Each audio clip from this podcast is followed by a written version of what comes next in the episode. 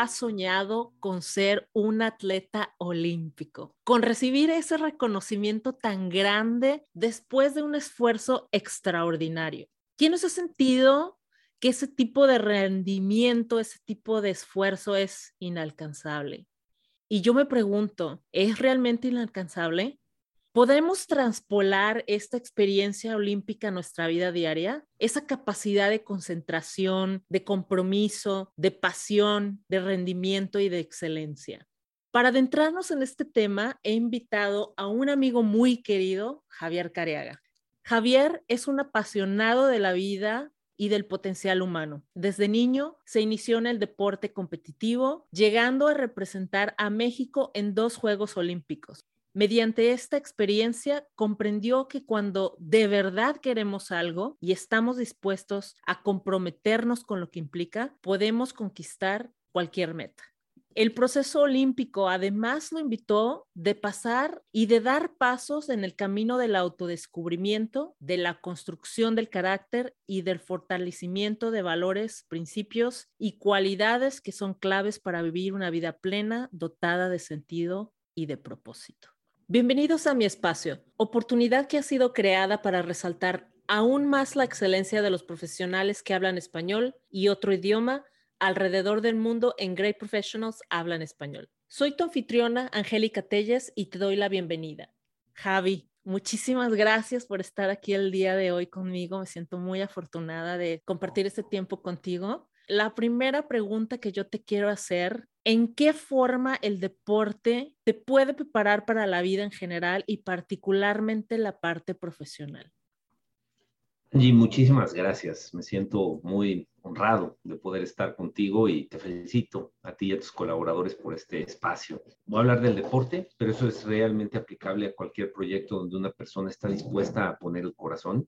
Cuando tú estás dispuesto a hacer el esfuerzo y a comprometerte con el camino de alcanzar algo, pase lo que pase, tú creces, tú construyes, tú te fortaleces en esos músculos que son necesarios para cualquier otra empresa. Es decir, tú fortaleces el carácter, fortaleces la disciplina, fortaleces tu capacidad para enfocarte en resultados, fortaleces tu resiliencia. Y hay aquí un concepto que me gustaría plantearles que le llaman la práctica deliberada. Al final del día, todo lo que se hace en el deporte se basa en esta práctica deliberada, en donde tú tienes un objetivo y de manera deliberada aplica te va a ayudar a alcanzar ese objetivo. Y tienes siempre de por medio alguien que te está retroalimentando de manera inmediata para que cada intento nuevo sea mejor. Haces eso 10.000 horas y es un maestro en lo que sea.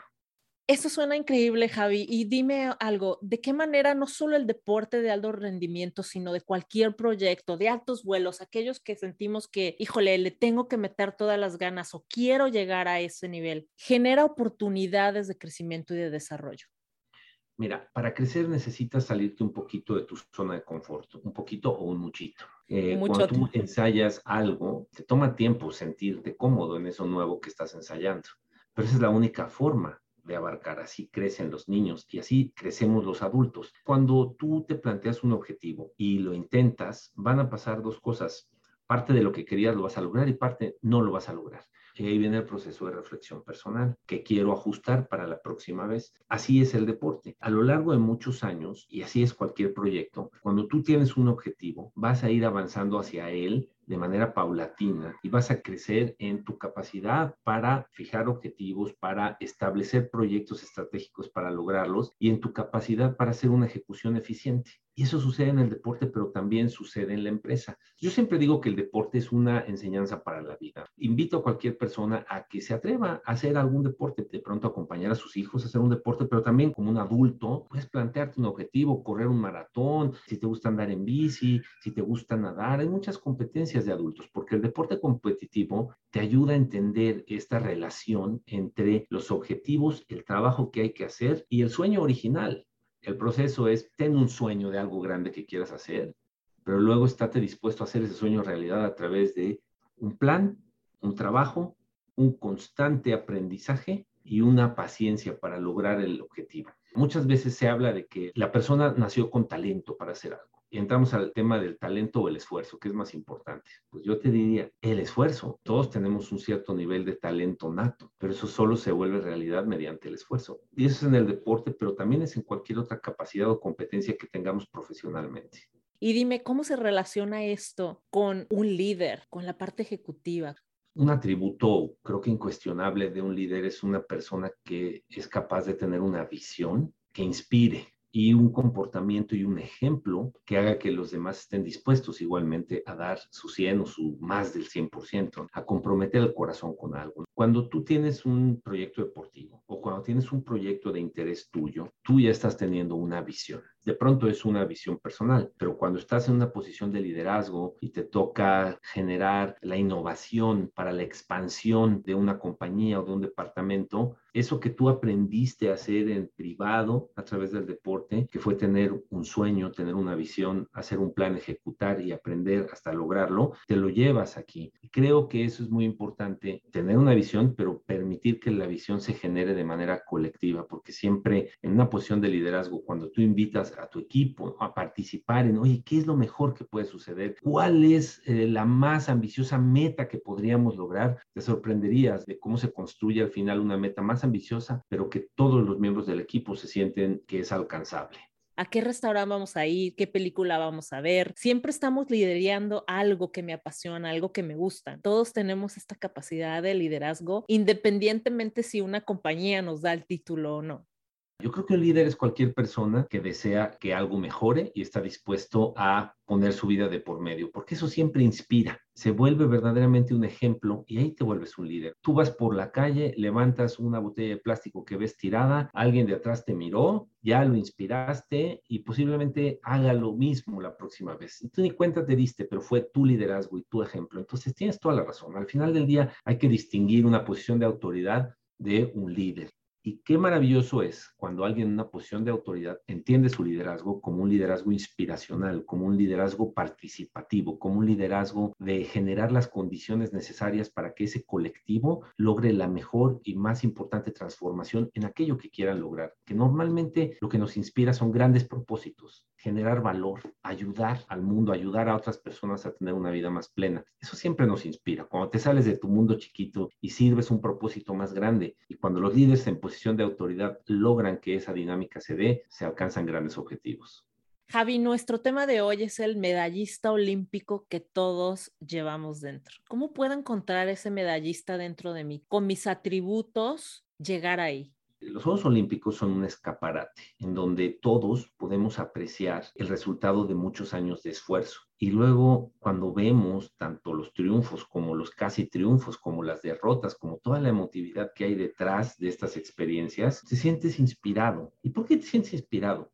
Porque son un espejo para ti, porque por un lado te dicen, tú tienes el derecho y la posibilidad de soñar en lo que tú quieras, cualquier cosa que sea para ti esa medalla olímpica. Y segundo, porque lo más probable es que ya lo has hecho como ser humano, tú ya tienes algo por lo cual estuviste y sigues estando dispuesto a poner tu corazón y tu vida. De pronto puede ser ser el papá o la mamá que acompañe a sus hijos en este crecimiento. De pronto puede ser el proyecto profesional en donde tú has hecho mucho esfuerzo y sigues creciendo y de repente paras y dices, híjole, caray, son ya tantos años. Me acuerdo cuando yo caminaba y iba en bicicleta y luego este, todas las horas que me tomaba. Yo me parecen héroes que aquellas personas que de pronto hacen tres horas en la mañana para ir al trabajo y luego tres horas de regreso y lo ven como una parte natural de su experiencia porque es lo que hay que hacer para sustentar a la familia. Eso es un deportista olímpico puesto al servicio del trabajo que está haciendo. Simplemente es primero voltear a verte, ya tienes tú ese tipo de logros, nada más que no estás siempre en el escaparate glamuroso de los Juegos Olímpicos.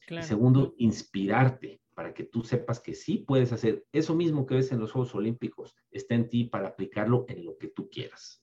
¿Y cómo lo cultivo, Javi? Ya lo encontré, ya lo vi, ya me di cuenta. Ahora, ¿cómo lo cultivo desde ese espacio de reconocimiento?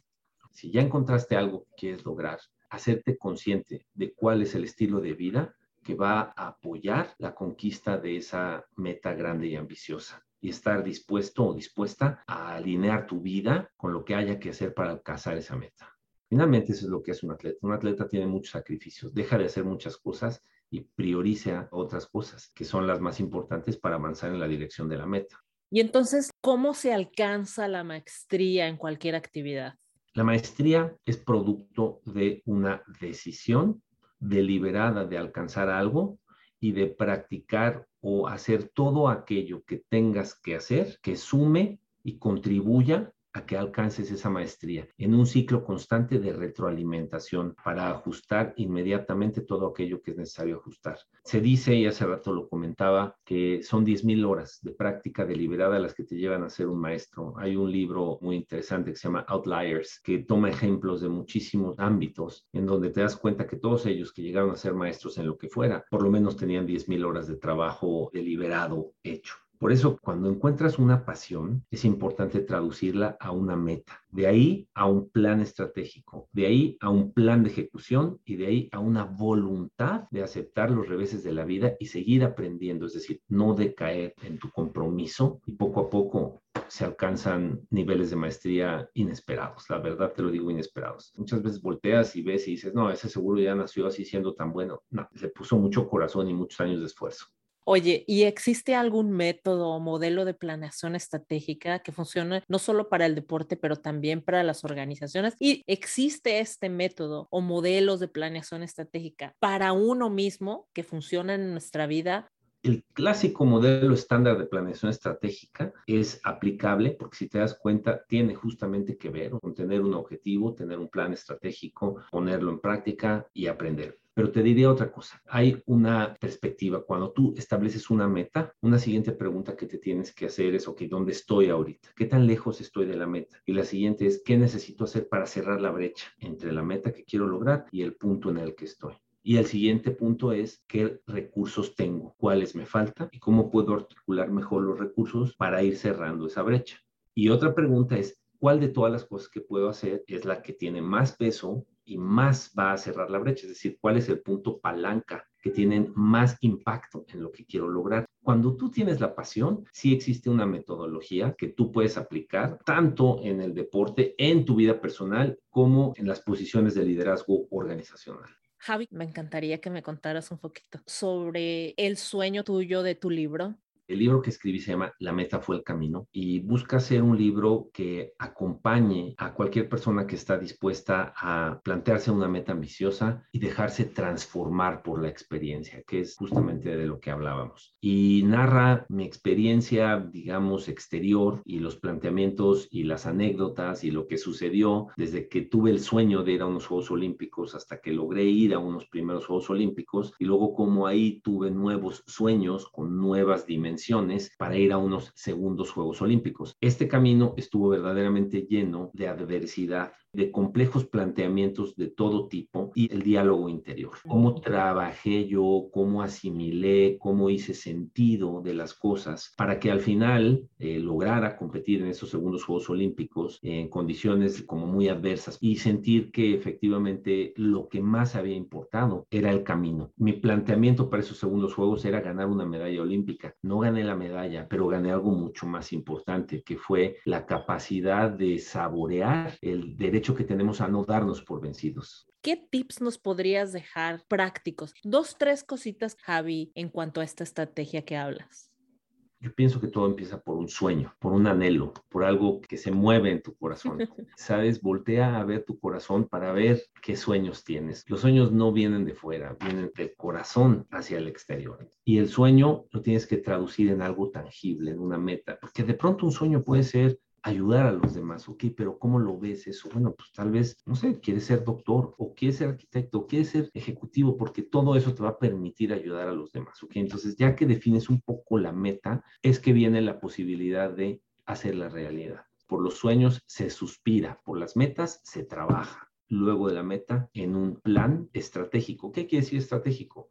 que te preguntas qué es más importante y qué es menos importante, porque tú tienes recursos y tienes tiempo limitado. Entonces tienes que saber cómo organizar tus recursos para que el impacto de tu esfuerzo sea más fuerte en la conquista de tu meta.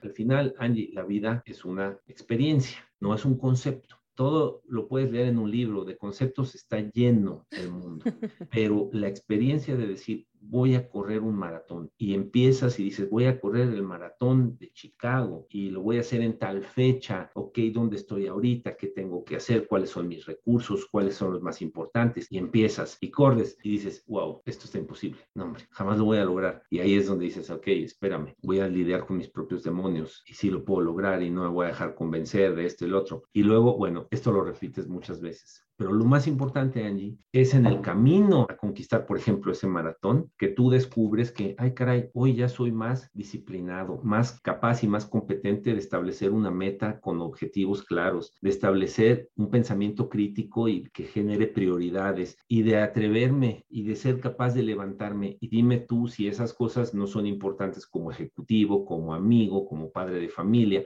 como ciudadano. Al final del día, cuando tú tienes una gran meta, a través de ella te construyes, si estás dispuesto a poner el corazón para conquistarla.